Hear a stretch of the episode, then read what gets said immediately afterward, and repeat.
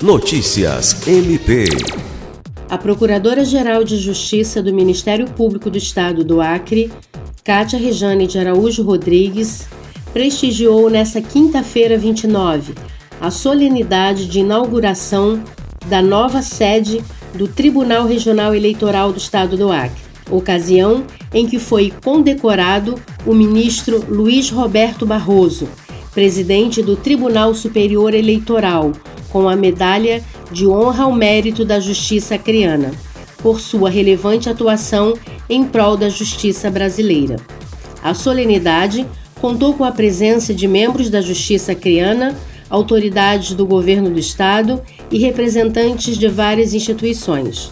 Contendo mais de 10 mil metros quadrados construídos, o novo prédio possui quatro andares e está situada na Alameda Ministro Miguel Ferrante, no portal da Amazônia, e proporcionará mais conforto, segurança e comodidade aos eleitores, magistrados, servidores, advogados e membros do Ministério Público.